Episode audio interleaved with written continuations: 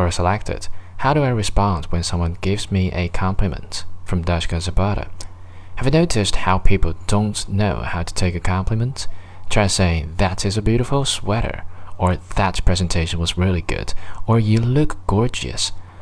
I see so frequently people who don't let the compliment in. What's this old thing? Oh, nonsense, that was nothing. Oh, shut up. But what about criticism? We believe that immediately. It brings us down. We open the door wide for the bad, shut the door for the good. This is preposterous.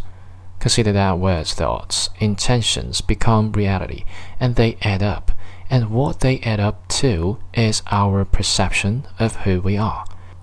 I propose that we all resolve to take compliments in. Don't shun them. Don't bat them back. Don't lessen them. Don't shake your head. Stand there and take it, and then say thank you.